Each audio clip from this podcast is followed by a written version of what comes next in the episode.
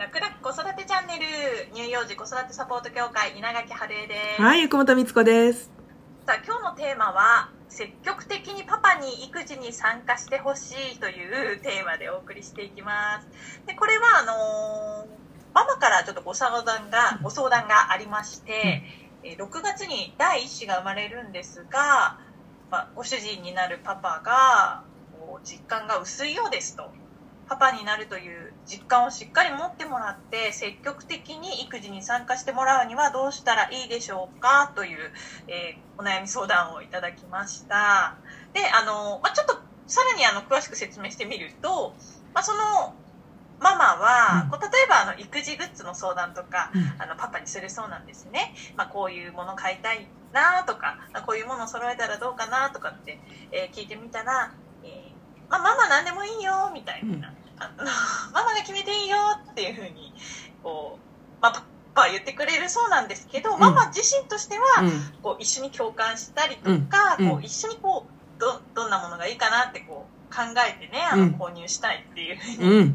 言ってるんですようん。ね。うん。でまた、あのーまあ、ママ自身やっぱり生まれてからのこう不安うん、例えばおっぱい出るかなとか、こううんどんな聞いて対応できるのかなっていう、うん。まあ、そういう不安って、まあ、妊娠中も出てくるじゃないですか、うん。生まれてみたらどうなのかなって。うん。でそういう相談をあのパパにしてみたら、まあ、どうにかなるっしょみたいな。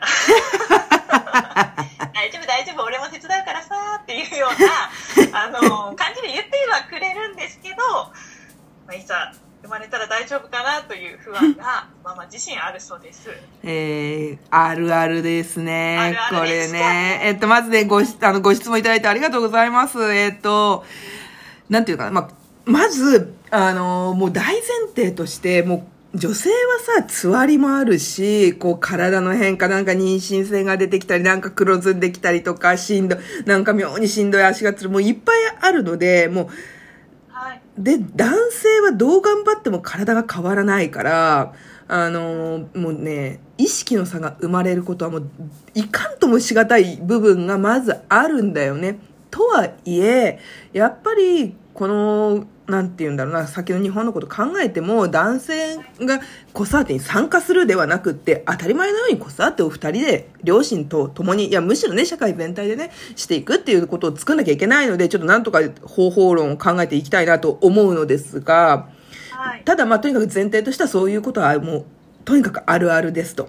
うん、で、えっとじゃあその時にどうしたらいいかでねえっ、とグッズもさわかるねなんていうの同じある意味同じこうテンションでなんか一緒にねああでもないこうでもないって言って選べたら一番楽しいなって思うんだよねただもともと男性と女性って買い物の仕方も違うじゃないですか。女性ってウィンドウショッピング結構長時間楽しめるけど男性が楽しめないのと一緒で、そう、買い物の仕方のやっぱり性差、性での違いっていうのはどうしてもあるのは間違いないよね。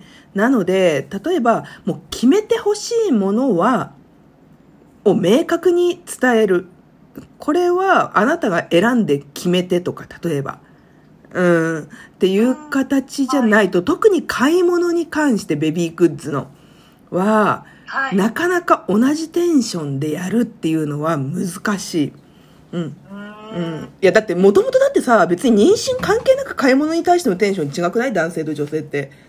確かにそうですうね。ん。そうなんだよ女。性だったらなんかこういろんな機能とかね、うんあのこう調べたりってありますけど、うんもう男性からしたらこれ、うん全部一緒じゃんみたいな、うんどれでもいいんじゃんみたいな。思っちゃうよね。そうそうそう。だから、あの、もう選んでほしいものとか、例えば、決めてくれっていうものは、もう、あのー明確にこれを決めてっていう形で伝えないとね、多分ね、ダメなんだよね。難しいんだよね。そう。そう。で、えっ、と、だから買い物はそういう対応をしてもらうしかないかなという形。で、買い物での共感は、まあ、とりあえずちょっと諦めてもらうとして、でも他の部分ではね、あの、やっぱりね、知ってもらわなきゃ困るので、えっと、これもうすでにやってらっしゃるかなとは思うんだけれども、あの、アプリとかあったら、なんかほら、妊娠中の女性の体のことだったりだとか、えー。その赤ちゃんの成長発達のことだとかっていうのがあるじゃない？だからまずそのアプリで同じ記事を共有して、こうなんてこれが私は特に気になってるとか、私実はこういう状態なんだよっていうことを、こうアプリの記事とか、例えば、新聞の記事でも何でもいい。それ第三者を通じて自分の気持ちとか自分の状態を伝える？うんはい。っていうことをすると伝わりやすいかなと、うん、いうふうに思う。あど。うん。なやっぱり感情でバーッと分かってよとか言っても、なかなか難しいね。なんかお互いイライラしちゃうかもしれないけれども、あの、なんていうの？こういう、例えば、この何ヶ月ぐらいとか特にホルモンバランスが崩れて女性不安になりますとかさ、例えばさ、言いにくいですとか、そういうのだったらさ、これ、いや、実はこうなんだよ、みたいな感じで伝えると、男性も理解しやすくなるっていうのはあるよね。だうん、だからそのアプリなどとかの記事要するに第三者を通じて気持ちを伝えてみるっていうこと、はい。うん、それとあとさ YouTube とかなんかで赤ちゃんの泣き声っていうのがさ絶対にあるからそれはね一緒に聞くといいよね、へえ、あ、赤ちゃんの泣き声を一緒にこう聞いて。そうえ、ーこんな泣くの？みたいなああ、なるほど。まあ、大丈夫と言ってるけど、うんうん。いざこう赤ちゃんの泣き声ギャーってこう、声聞いたらどうなんだろう、うん。って。でたった1分でもすごい多分長く感じると思うんだよね。泣き声って。確かにそうでしたね、うん。私も自分で出産しておいて、うん。子供ってこんなに泣くんだなってこう で最初は可愛いなと思ってても、だんだうん。ん。そのね泣き声がこう長くなればなるほど、母親自身ですらうん。もうしんどくなるから、うんそう。それはやっぱりいいかもしれないですね、そう、そうそうそう、絶対ね、聞いた方がいい。で、パパにも一緒に聞いてもらうって。うん、うん。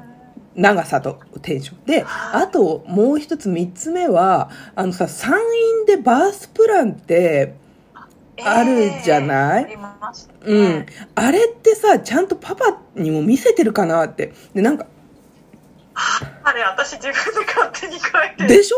やりました。そうだよね、そうだよね。はい。いや、それははい。私もそうだし、うち、はい。ちょっとあの、この先、ご夫、妊娠中のご夫婦向けの講座を今開発中だから、あの、ちょっとアドバイザーミーティングでも話したんだけど、みんな、あれ？そういえばあれって、そうだよねって、なんか私自分で勝手に書いてたよね、みたいな。あやっぱりそうですよね、うんママがこうそ一人で書くっていうことの方が多いかもしれないですそうね、、そう。でもさ、でもさ、そう、出産だって別に、いや、できる、確かに出産という行為は女性しかできないかもしれないけど、違うじゃん。男性だってさ、ね、コロナ禍だけれども、例えば準備の段階だったり、じゃあ、ママはこの時、例えば、陣痛始まった時どうしてほしいとか、うん、そういうのだって、自分、やっぱ夫婦で話し合っとくといいよ。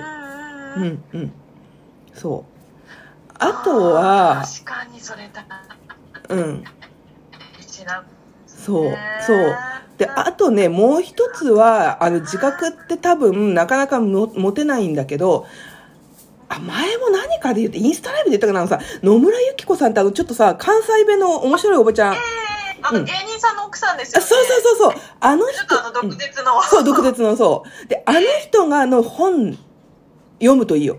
あのね、火事、見えない火事みたいなのがバーっとリスト化されてるの。へえそうすると、あ、子供ができたらこれだけタスクが増えるんだっていうことが、わかると思う。うん。で、そうすると男性も文字でこう見れたら、自覚できると思うんだよね。で、そうするとちょっとほら、今までよりも、あ、じゃあちょっと考えてみようってなると思うので、はいそういうちょっと工夫をしてみてもらえるといいかなと。なんか見えないその家事っていうんですかね、うんうんそういうのありますよね。その、まあ、赤ちゃんのことだけじゃなくても、うん例えば、シャンプーの入れ替えとか、ほんとそう。詰め替えとか、例えばですけどね。そうそう。なんか、うんねえ、本当にあの水道の水回りをきれいにするとか、そう、そう、そう。やってもらったことないな。ああ、まずいな。稲垣家に爆弾を落としてしまったかしら。ちょっと、近くにいたらあんまり言 わないけないですけど、みたいな。そうそう、だからさ、はい。うん、あの、なんかそういう形で、ちょっとずつちょっとずつね、やっぱり、まあ、どう頑張ってもやっぱり体の変化がある女性と変化がない男性は違いはあるんだけれども、まあ、いろんなツールが今言ったみたいなね、アプリとか本とかあるので、ちょっとその辺をうまく使ってもらえるといいなというふうに思います。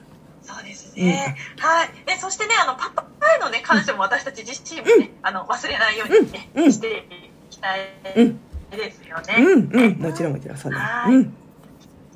ということで、あの、今日も楽々子育てチャンネルおお付き合いありがとうございました。お話を聞いてよかったと思った方は、ぜひ、いいねボタンを押してください。ママたちからのご感想、疑問、質問もお待ちしております。質問は楽々子育てチャンネルの質問ボタンから書き込んでください。次回もお楽しみに。稲垣春江と、はい、ゆくもとみつこでした。またねまたね